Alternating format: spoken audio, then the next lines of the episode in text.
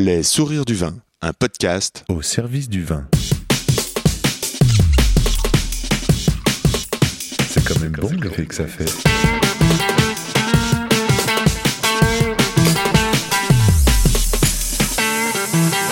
Attends, regarde, j'enregistre.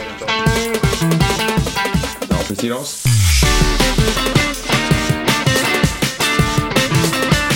Jolie bouteille, sacrée bouteille. Bonjour les sourires du vin, le podcast au service du vin. Je me suis senti proche et en adhésion avec les propos de Fred, la manière sensible et humaine d'interpréter le monde. On pourrait penser que les choses sont simples et qu'elles vont d'elles-mêmes. Une ode à la main des artisans avec qui Fred travaille. En bonus, une jolie voix qui câline l'oreille. Ici c'est Yann Diologen, rue de la Roquette. Les sourires du vin, c'est un podcast pour vous aider à cheminer dans le et les mondes du vin. Qui se met comment au service du vin. Fred Comment donner la chance au vin d'être le meilleur possible avec ces échanges peut-être? Et vu que je préfère changer de masque que de rester figé, alors je me demande, qu'est-ce que le bon Qu'est-ce que le bon moment Qu'est-ce que le bon cadre? Comment se plie-t-on en quatre pour que ça groove Et comment tout d'un coup l'atmosphère vibre et que les poils se dressent? Voilà ce que je veux. Mieux savoir, mieux comprendre et nourrir de belles relations au profit de nos oreilles. Le comment du pourquoi des gens du vin? Je pars donc à la rencontre de ceux qui donnent le sourire au vin, comme Fred Jean-Jean. Et nous avons parlé dans le désordre de logistique, de papa, de métier de caviste, agent, grossiste, de production, d'indépendance, de cinceau, de mission pour les vignerons, de partenariat, de couteaux et de chaussures, bien sûr. Une conversation à boire avec les oreilles. Et n'oublie pas, où que tu sois en bas de chez toi ou pas loin de chez toi, il y a forcément un caviste, un restaurateur passionné qui saura t'entendre, se régaler, d'échanger sur le et les mondes du vin. Pour me suivre et communiquer, je réponds sur Insta, at Yann Diolo, Y-A-N-N-D-I-O-L-O.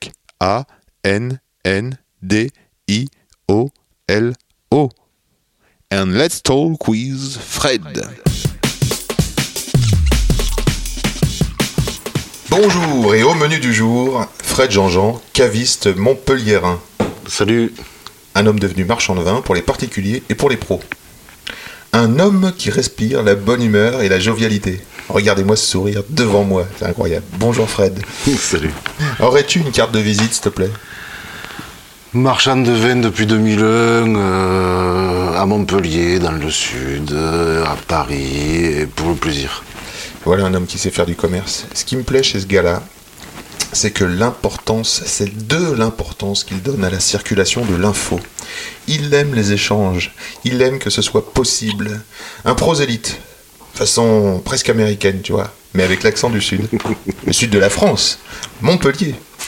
Alors, est-ce que tu peux nous expliquer, m'expliquer la différence qu'il y a entre le métier marchand de vin, d'accord, le métier d'agent et le métier de grossiste? Alors, le métier d'agent, c'est quelqu'un qui euh, travaille pour un seul domaine, ou plusieurs, mais le, les vins partent généralement directement du domaine. Et grossiste, nous, en, en l'occurrence pour, la cave des arceaux, on fait des contrats, alors ce sont des contrats euh, moraux, hein, ils ne sont pas écrits, avec des vignerons dits partenaires, où l'on s'engage commercialement, avec une, euh, un prolongement commercial du domaine et avec euh, un acte qui est un petit peu différent, puisque nous, on achète notre vin avant de le revendre. On le revend au même prix qu'à la propriété, puisque ce sont des accords avec les vignerons, mais on- on- avec un engagement euh, où on porte un peu plus le stock. Tu le vends qu'à des pros. Ah, je Quand ne- t'es grossiste Euh, Quand je suis grossiste, je ne vends qu'à des professionnels. Parce que moi, si je suis particulier et que je viens de voir euh, dans ton, dans ton entrepôt, on pourrait dire, Mm. eh bien, euh, je peux pas t'acheter du vin comme ça. Non, Là, tu me redirigerais vers. les cavistes avec lesquels je travaille. Et par exemple, tu es caviste toi-même, donc Et je suis. Alors, mon premier métier dans le vin, c'est caviste. la cave des arceaux? à Montpellier et euh, qui est dédié aux particuliers.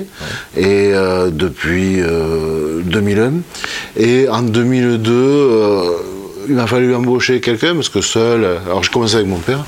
Et euh, mais euh, tous les deux c'était un peu juste au niveau boulot.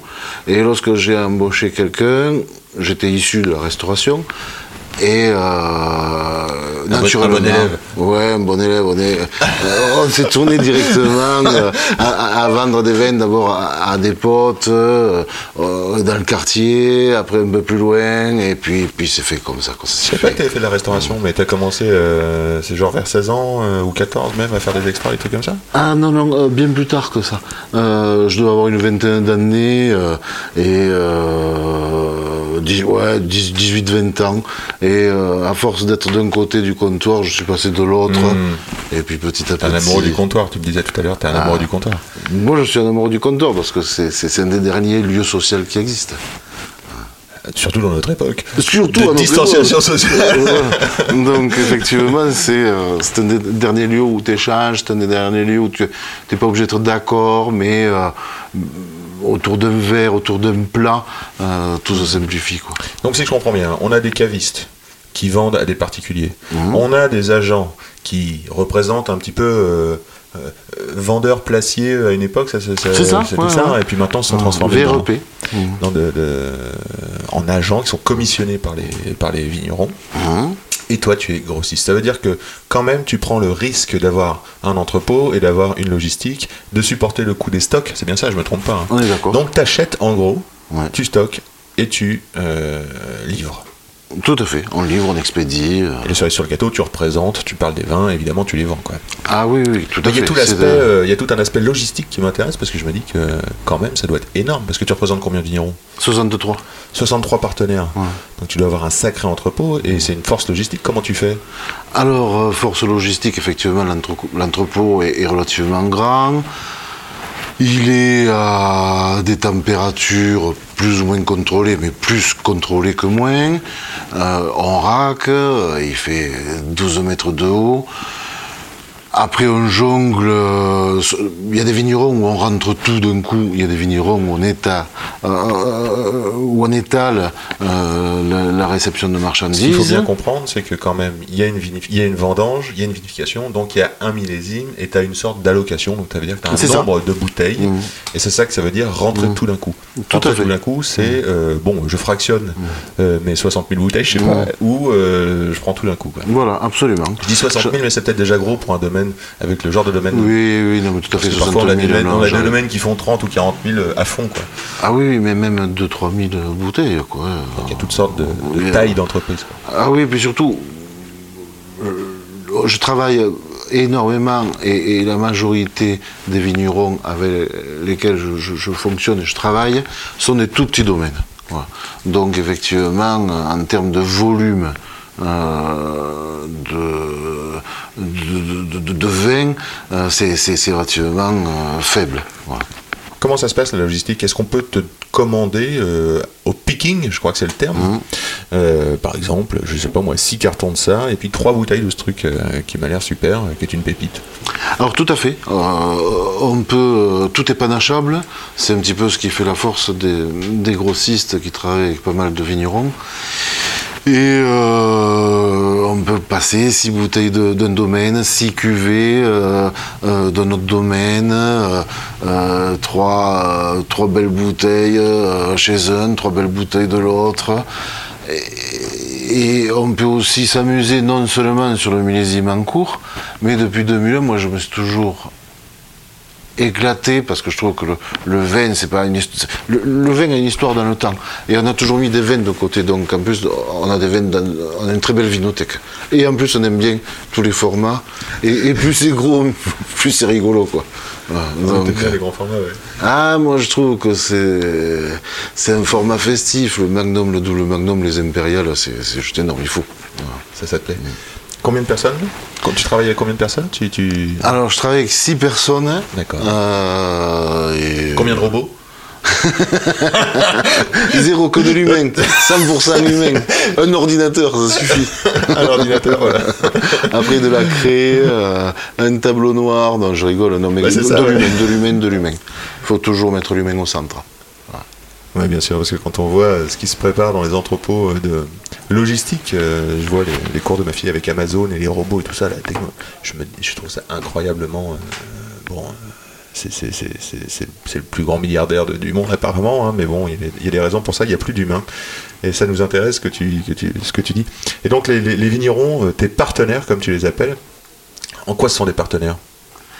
Alors, ce sont des partenaires, d'abord, je dirais, le- la première, le premier choix, en dehors du côté organoleptique, c'est j'ai envie de travailler avec toi et je, je, euh, je, je ne pourrais pas ne pas travailler avec quelqu'un avec qui je ne pourrais pas manger ou passer un moment de détente.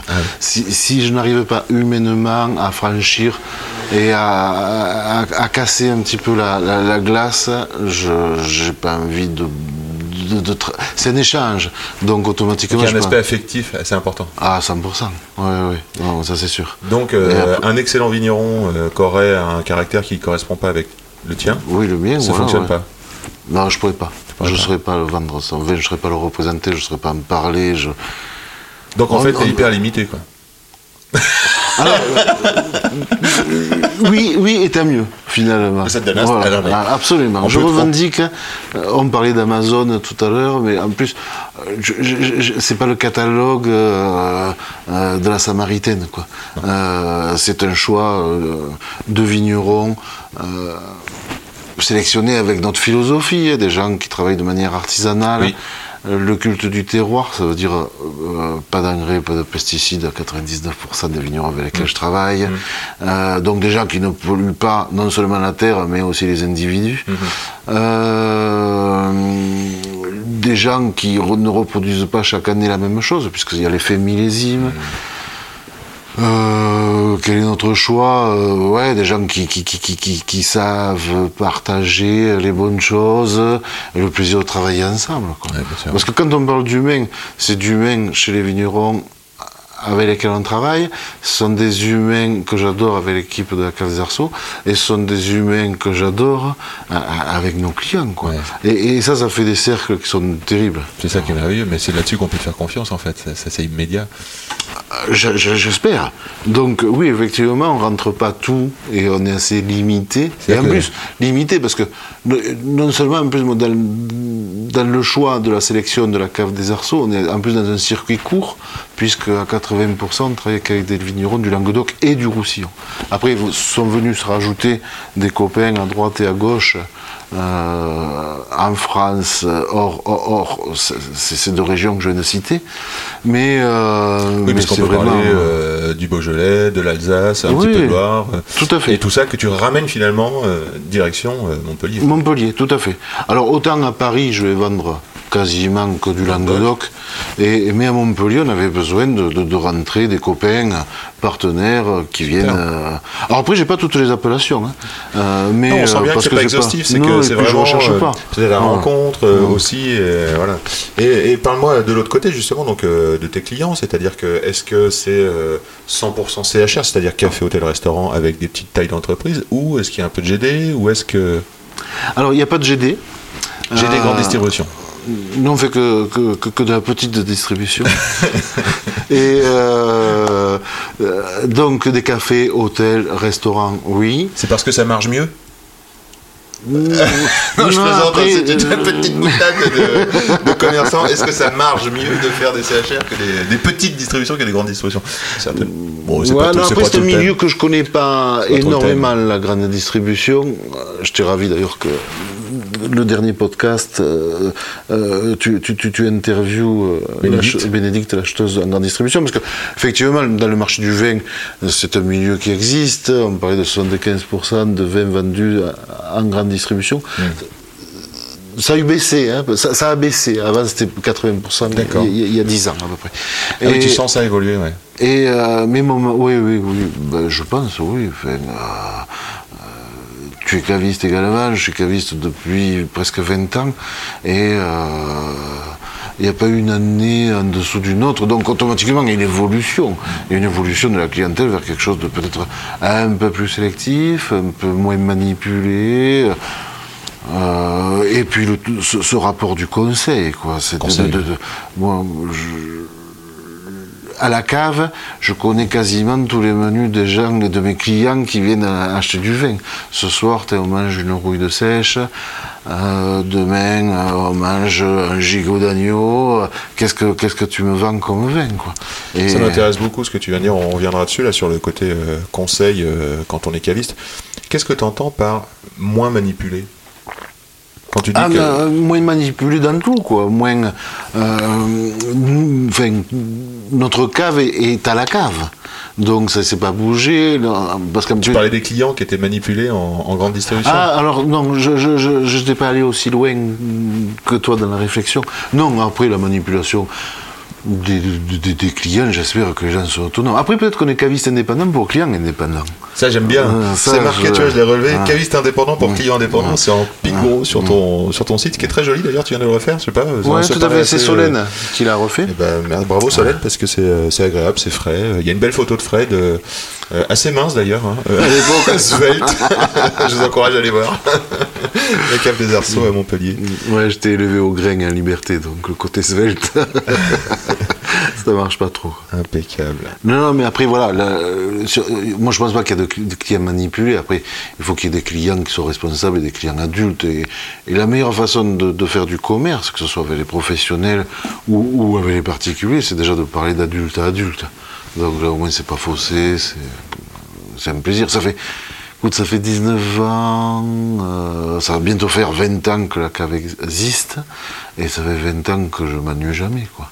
À propos de, de réseau de commerce, l'aventure e-commerce, qu'est-ce que tu en penses? Est-ce que tu as une expérience? Est-ce que tu penses que c'est. Comment tu vois l'avenir du commerce du vin?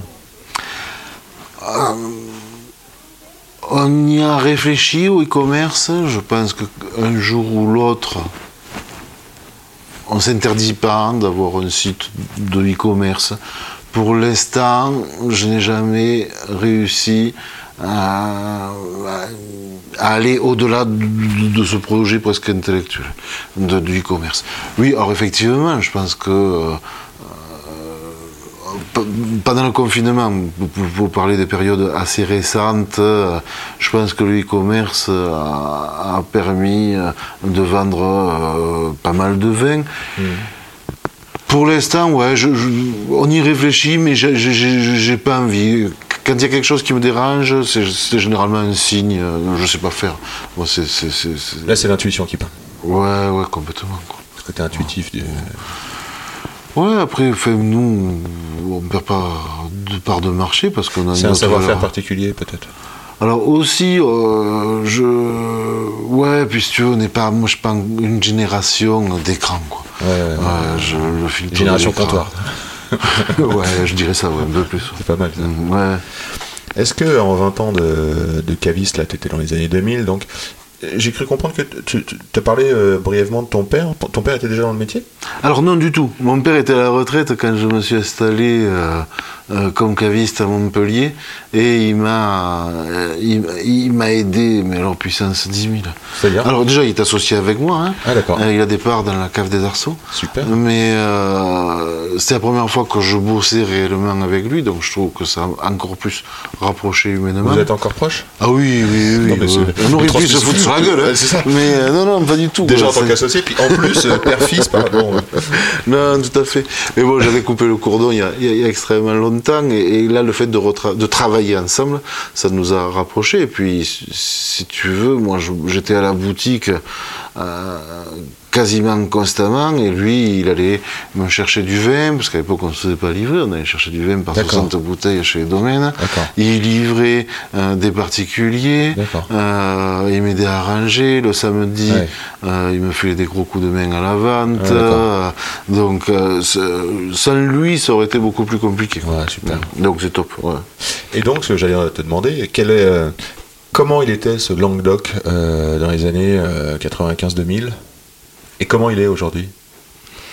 Alors, comment il était? Ben, C'était un petit peu le- la, naissance euh, et, et la redécouverte des, des terroirs du Languedoc avec un petit peu la fougue de la jeunesse parce que on sortait de vin. euh, Oh, ça avait déjà fait un petit peu sa mutation, mais, mais pour faire simple, on sortait du vin dans les années 70. Il y a eu beaucoup de Euh, coopérateurs, non? Voilà, et où il y avait beaucoup de coopérateurs, où c'était un vin euh, euh, destiné souvent soit à être coupé, euh, avec, euh, ou pour fortifier au niveau de la couleur. On n'avait pas.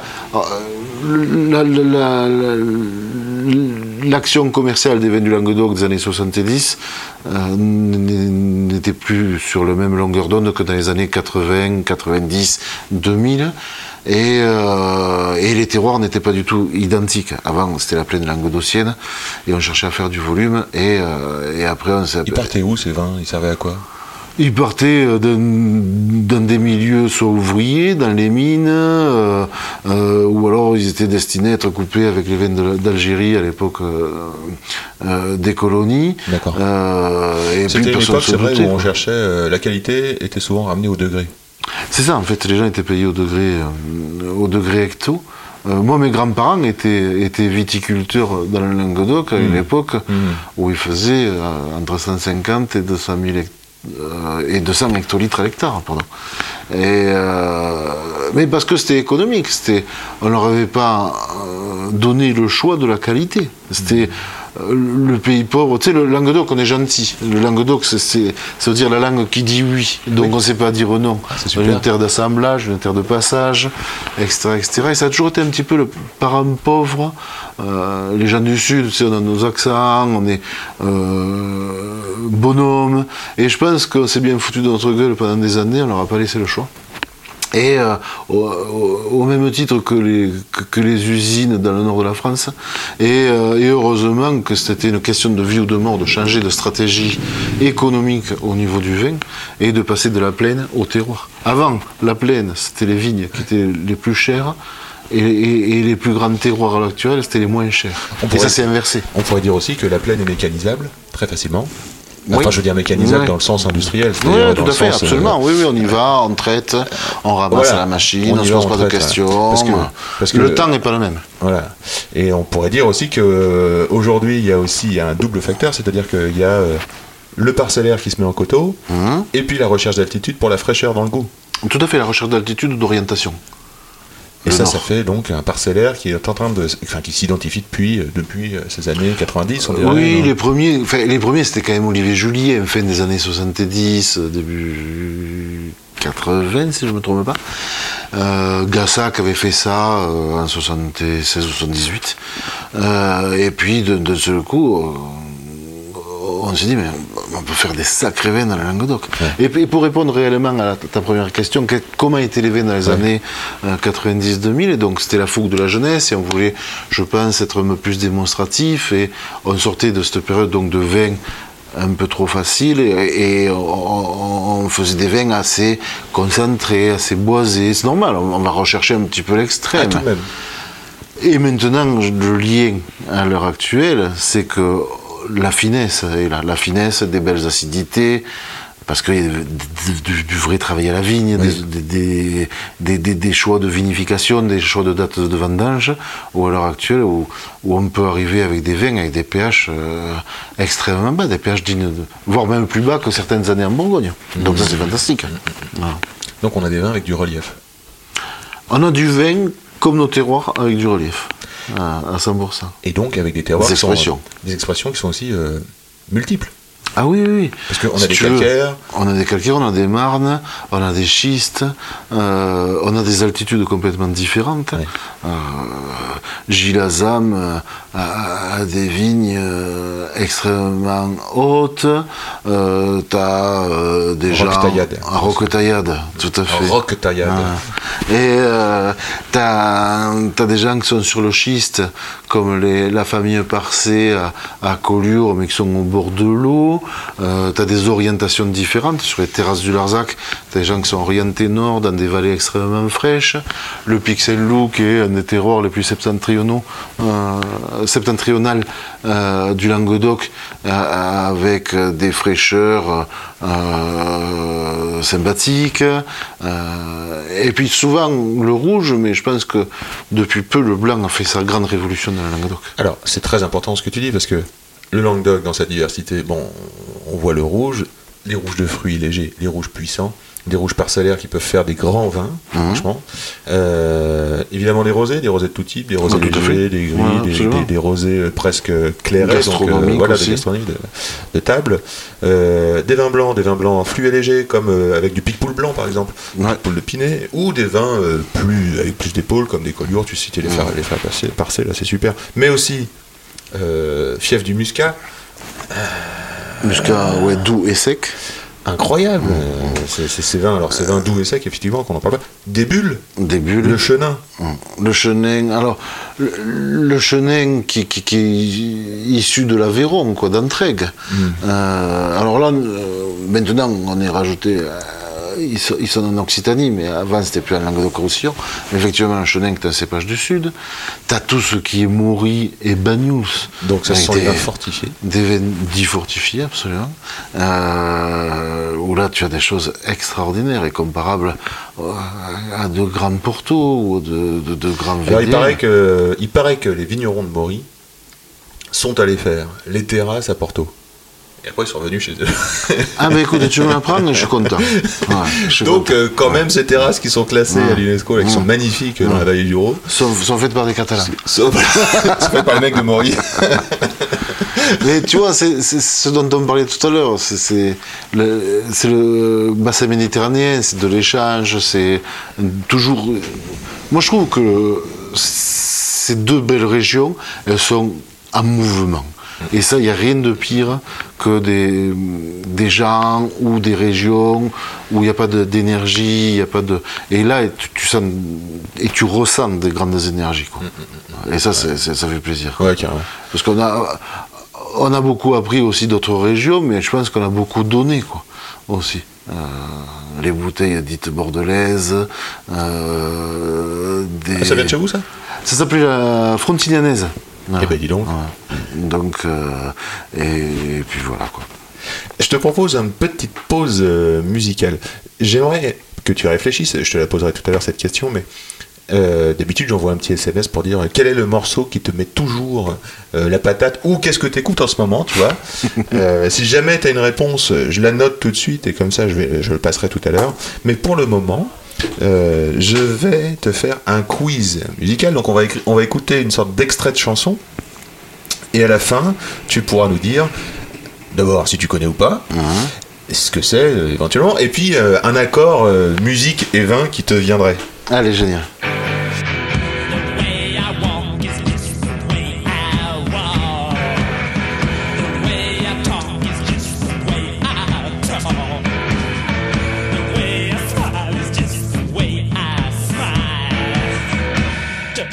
Baby, and I go wild. The way I love is just the way I love. Come on and be the one I'm thinking of. Touch me, baby. It feels so good.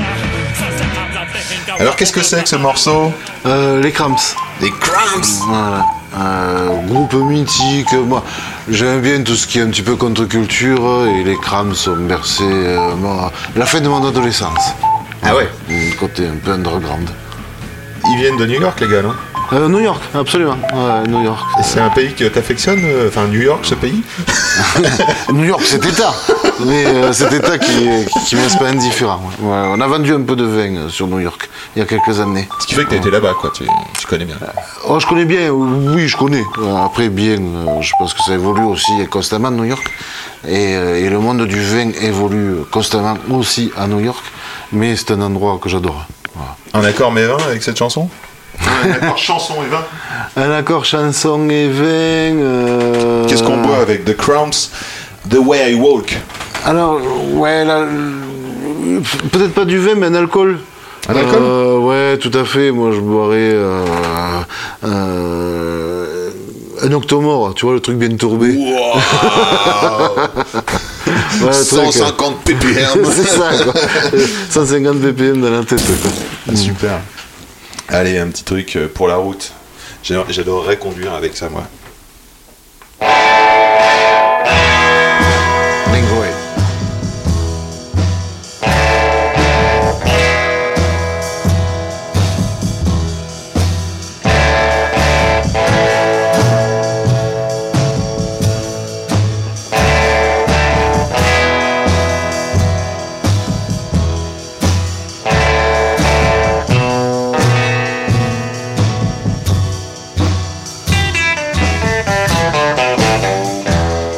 C'est immédiat. hein. Fred Linkway le dit tout de suite. Ça t'inspire? Ouais, ça m'inspire. Là-dessus, j'ai envie de boire un vin un peu affiné, tu vois. Et tu te balades, il y a le temps qui est passé. euh, c'est. euh, Bon, toi, tu te verrais d'être en voiture. Moi, je me vois à moto, tu vois, pour des bonnes balades, euh, tranquilles. Et euh, avec ce style de musique, ouais, un truc un peu affiné, un truc qui a déjà vécu, qui est patiné, en, un rouge. euh, t'es un Olivier, un, un- un Olivier Julien euh, affiné. Super. Autre choix musical.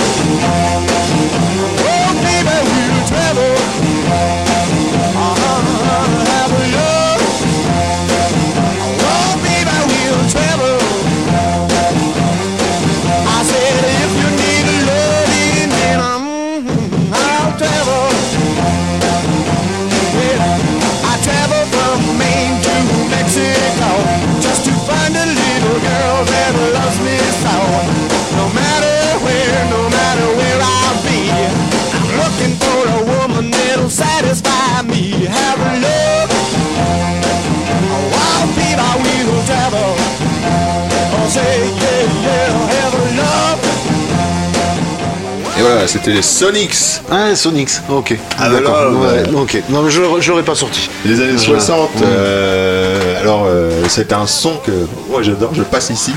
Parfois là ça me fout une patate d'enfer. Ouais, je suis d'accord, ouais. Et puis euh, la voix un petit peu rocailleuse. L'énergie, alors le son est, est un peu pourri, hein, je- je- c'est vraiment. tu disais quoi, la contre-culture, c'est cet esprit-là, tu vois. Pim, on fout le son, on enregistre et puis euh, c'est. c'est- Ouais, de la c'est prise vraiment- directe, quoi. C'est vraiment l'énergie des années 60 qui me, qui me plaît. Un groupe plus connu, allez.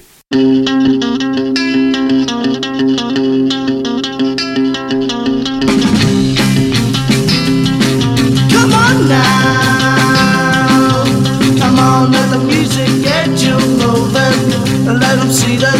that you're not losing. See the clock is getting late now. Get your coat and fix your face. So come on now, come on now, come on now.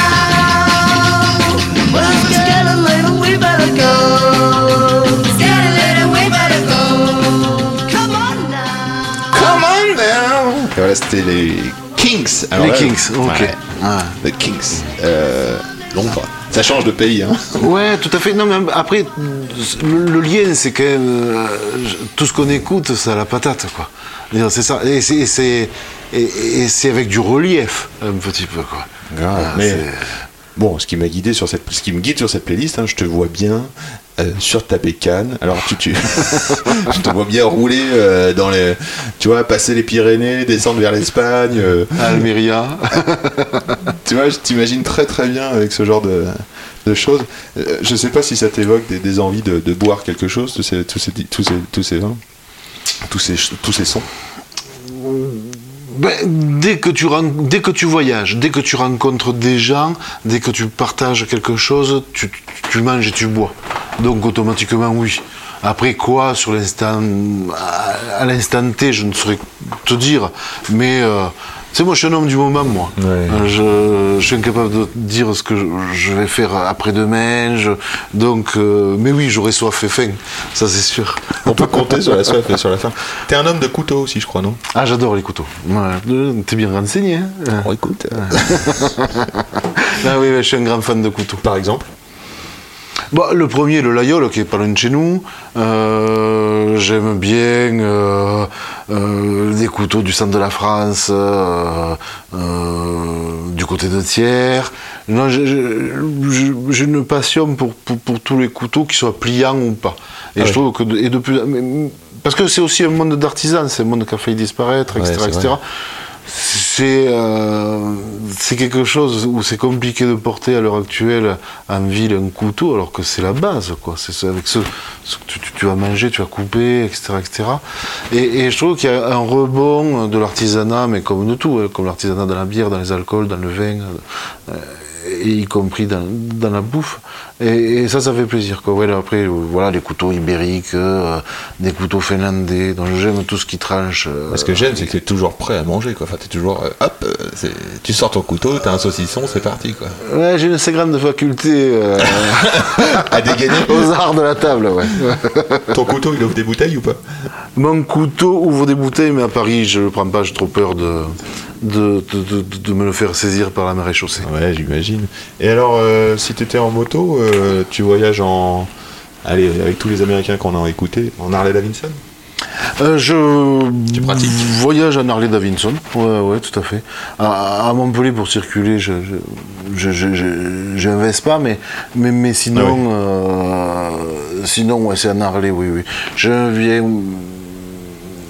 Euh, Ces motos-là, j'aime bien les voitures américaines, j'aime bien la littérature américaine, j'aime bien. euh, Un auteur James Lee Burke. James Euh, Lee Burke. James Lee Burke. James Lee Burke. Burke, ouais, un auteur euh, louisianais qui écrit euh, sur les Cajuns. Ouais, c'est super. Hmm, beaucoup de musique aussi là-bas. Le blues cajun, Beaucoup de musique, ouais.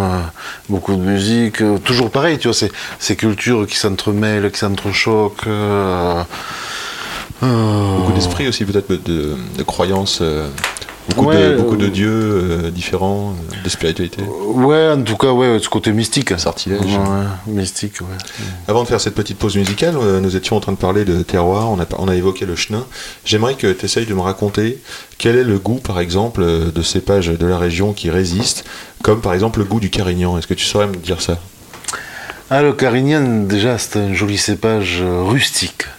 Euh, donc, c'est vraiment un cépage qui est ancré dans, le, dans la terre, avec des jolies acidités, euh, des notes un petit peu de, de petits fruits rouges, euh, euh, qui peut aller jusqu'aux notes un petit peu, des fois, animales.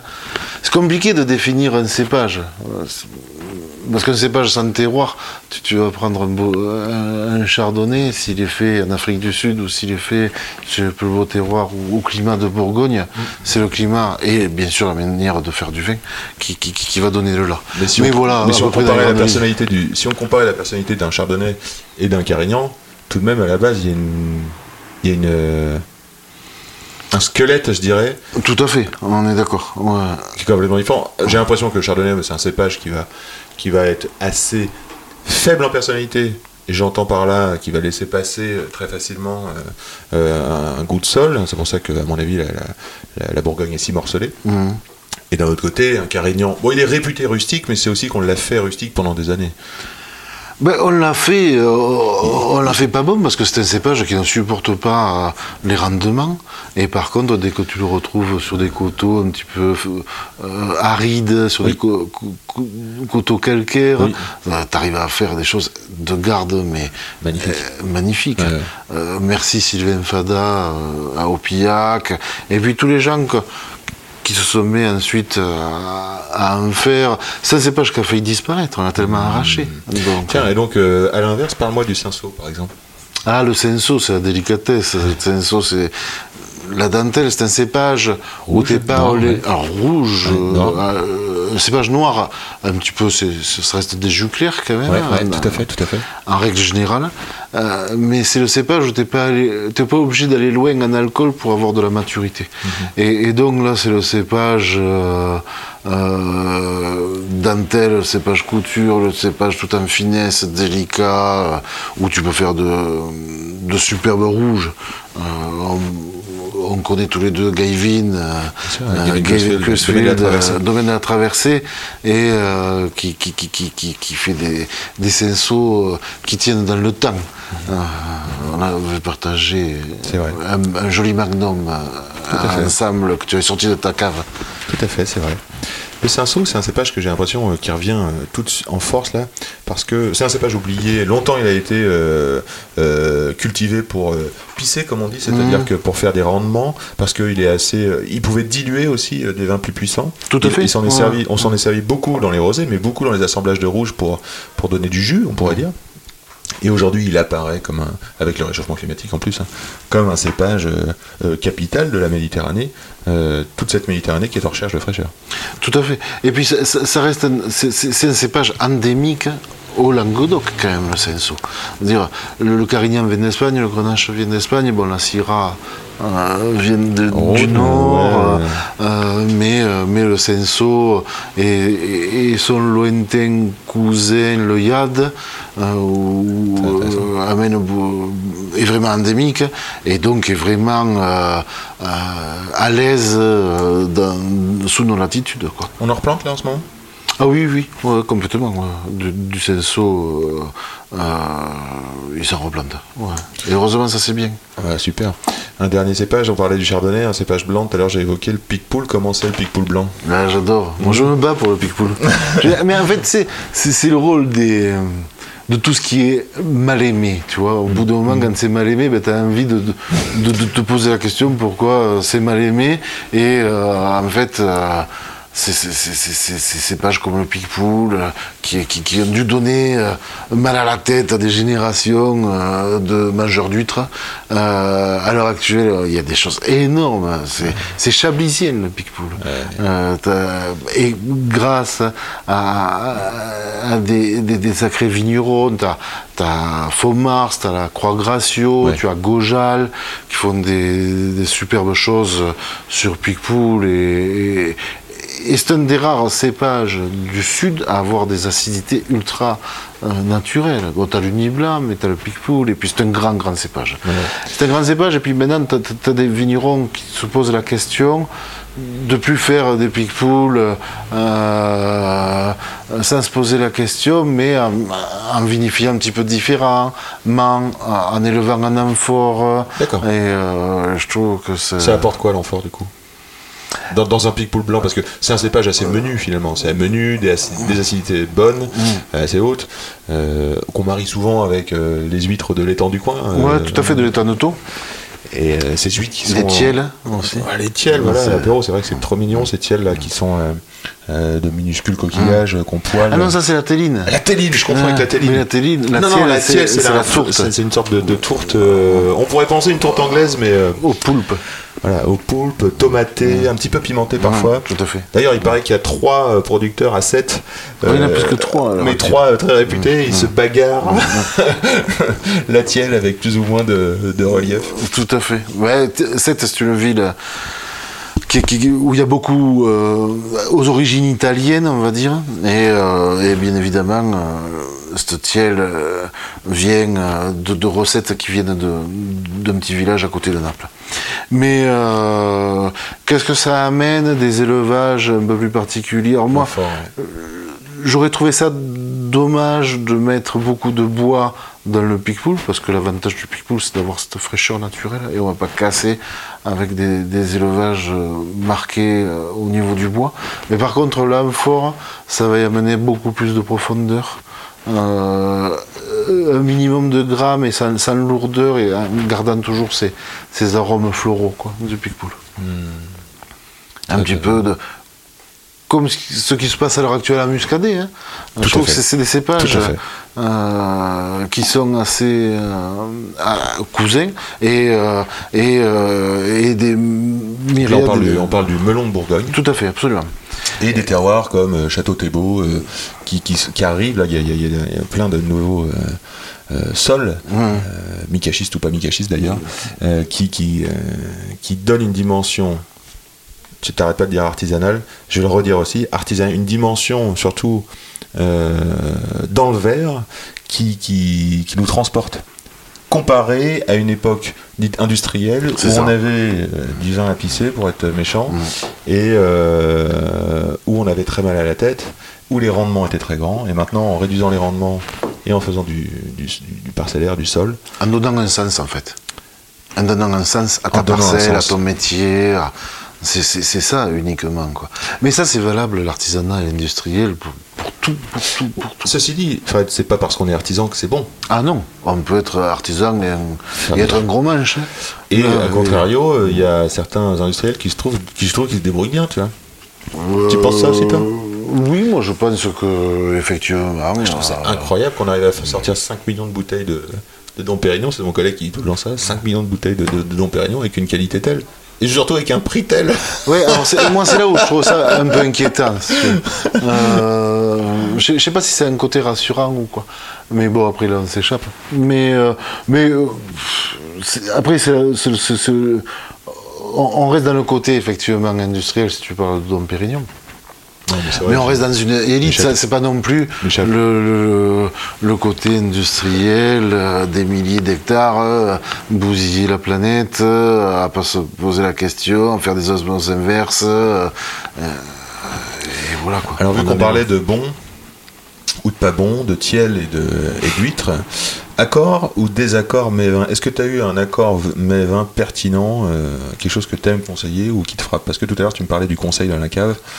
Justement, tes, tes- tes clients qui viennent, qui te disent bah moi c'est gigot, ail, euh, euh, romarin par exemple. Euh, Rosé, vineux, foie gras, poêlé. Ah bah. Énorme. Un truc, c'était grandiose. ah ouais. Parce que souvent, tu vois, on parlait des choses mal aimées, mais souvent le, le rosé, euh, qui est le premier vin au monde, hein. la première fois qu'on a sorti un jus de raisin euh, et qui a fermenté, c'était un rosé.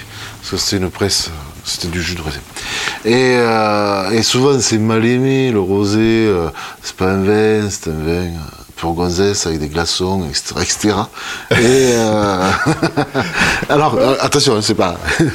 Mais euh, alors que c'est du, c'est un vrai vin quoi, le rosé, c'est un vin pour pour gens, pour personnes qui, qui- qui ont du goût, qui veulent faire des choses euh, assez précises.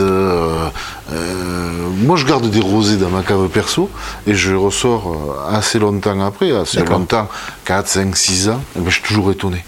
Je suis toujours étonné de- des chemins que prennent ces rosés.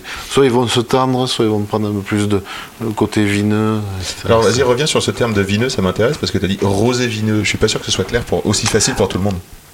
Ben, un rosé qui, qui- qui a vraiment le goût de vin, hein, comme quand on va parler d'un champagne vineux, c'est le vin euh, qui- prédomine euh, avant euh, sa consistance ou, un rosé vineux, on est vraiment sur, sur presque un rouge un peu plus fruité, quoi. Voilà, ce genre de choses.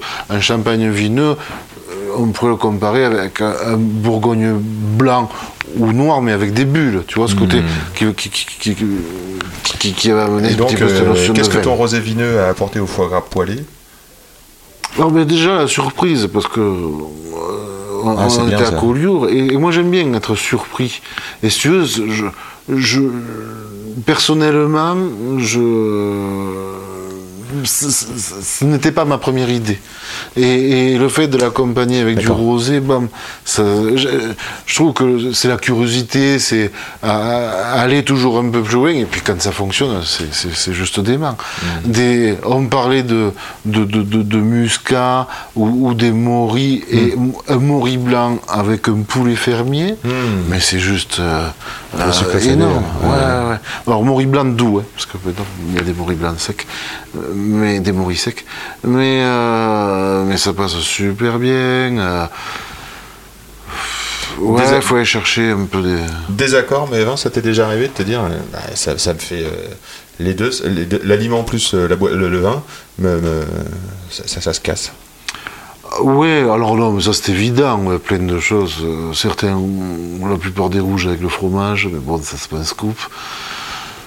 Euh, des- ouais, des- où t'as des, des, des notes un petit peu métalliques qui s'entrechoquent. Ouais, non, ouais, t'en as plein des désaccords au niveau du vin.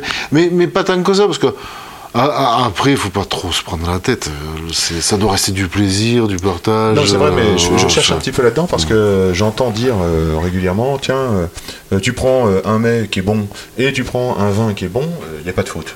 Tu vois. Mais bon, si tu commences à mettre euh, un vieux, euh, un vieux euh, faugère, je ne sais pas, euh, plus une fraise toute fraîche, euh, Ouais, est-ce que ça va fonctionner ou pas? Tu vois, après, ou- après, moi, après, j'ai des accords Chantilly. personnels qui, qui ne fonctionnent pas. J'ai des accords, je ne pourrais pas, on parlait des huîtres ou, ou des crustacés, mais c'est complètement personnel. hein. Après, ça, ça peut, ça peut marcher à 600%. C'est boire du rouge. Voilà, Moi, j'ai envie de, de, de, de- de blanc vif, de l'acidité. Pas automatiquement un grand truc, tu vois, mais euh, un vin simple avec des, des, des jolies fraîcheurs et, et voilà. quoi. accord et désaccord, mais c'est important ça. Marchand de plaisir, il est Fred. On essaie. Alors, euh, est-ce qu'il y a quelque chose que tu aimerais dire, une idée euh, reçue contre laquelle tu aimerais lutter ou, une idée euh, pour laquelle euh, tu, te, bats? Alors, je, me bats pour l'idée du vin en permanence. Plus on parle de vin, mieux c'est. Euh, plus il y a de salons du vin, mieux c'est. Plus euh, et je pense que et même si l'initiation du vin, eh ben, elle passe par du tariquet, euh, c'est pas mal quoi. On s'en fout quoi. Déjà c'est un premier pied, un premier pied euh, sur une longue marche de l'escalier quoi. C'est un peu comme avoir une, bibliothèque. eh ben, tu commences euh, par des grands classiques, tu commences par des petits trucs simples, et après tu, tu- Le pied à l'étrier. Ouais, faut, tu mets le pied à faut- faut trouver une porte ouais. d'entrée dans le monde du vin. Ouais, tout à fait. ouais. Voilà, ça va vraiment être en mission. Moi, ce qui me tient depuis presque 20 ans, c'est que j'aime dire je suis en mission pour les vignerons, pour le vin. Quoi. Et ça, ça m'éclate. Et, et- et des fois, ça te fait tenir, tu vois, des- dans, dans la vie des entreprises, dans la vie court, des fois tu des coups de mou, tu des périodes un peu plus compliquées, où, et ben, je trouve que c'est ce qui me permet de tenir sur la durée. Ça, ça le plaisir chaque fois de rencontrer de, et de m'éclater, d'échanger.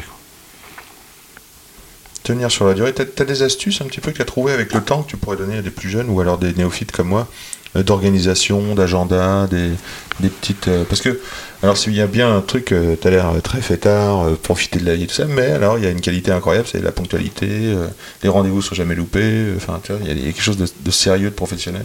Est-ce qu'il y a des. Des petites astuces comme ça d'agenda ou comment tu fais pour, pour t'organiser Déjà, pas se surcharger, au niveau de pas, de- pas les remplir à fond ces agendas. Moi, je, enfin, après, personnellement, je sais pas faire. Oui, c'est ça. hein. Et euh, l'instant présent, le, le- Pas se surcharger, ça veut dire que tu vas, tu, tu programmes de pouvoir prendre du temps. Tout à fait. Je, lorsque je viens à Paris, tu as des gens qui prennent 10 rendez-vous dans la journée. Moi, je suis, je sais pas faire. Je sais pas faire.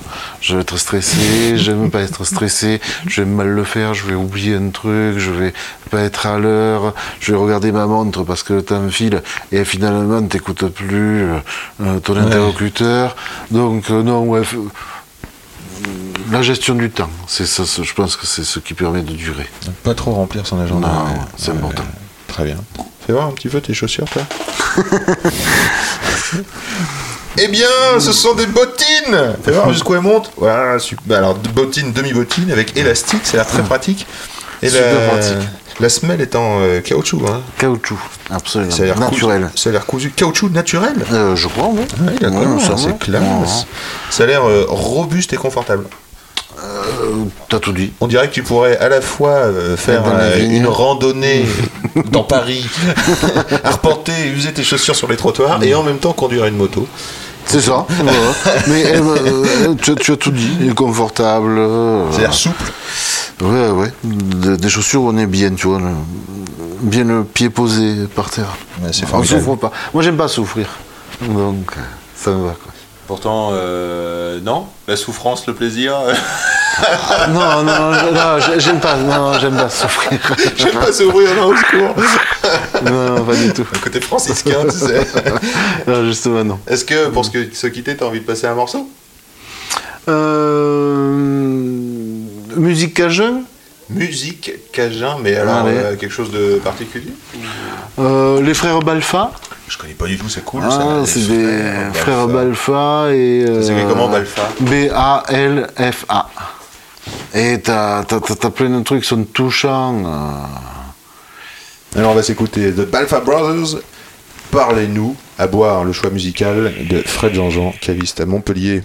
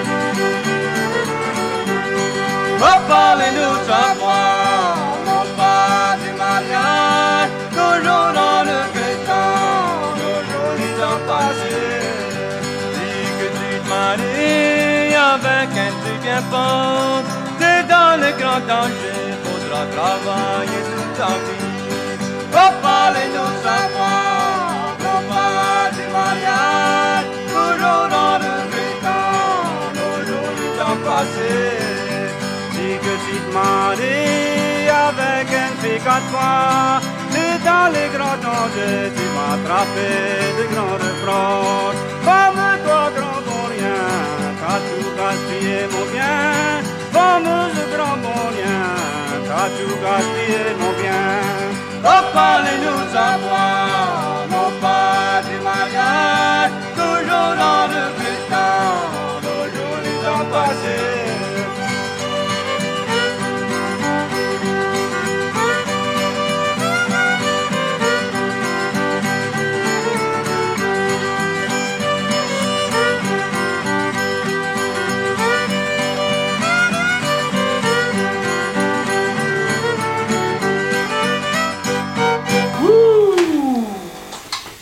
français dans le texte, t'as vu ça En français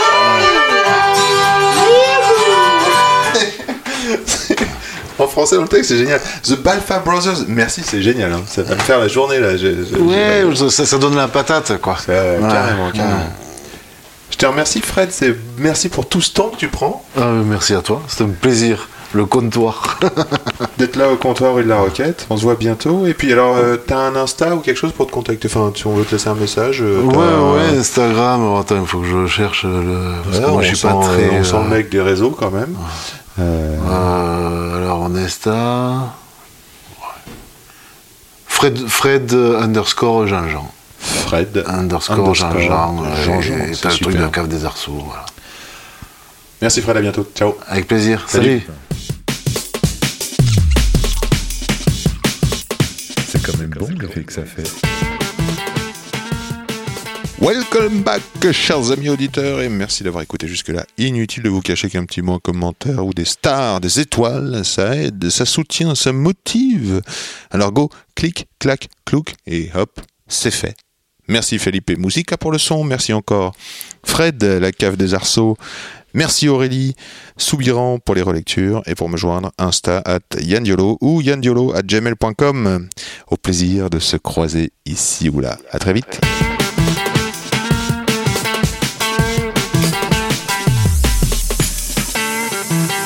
Attends, regarde, j'enregistre.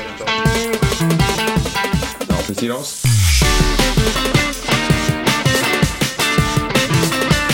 Jolie bouteille, sacrée bouteille.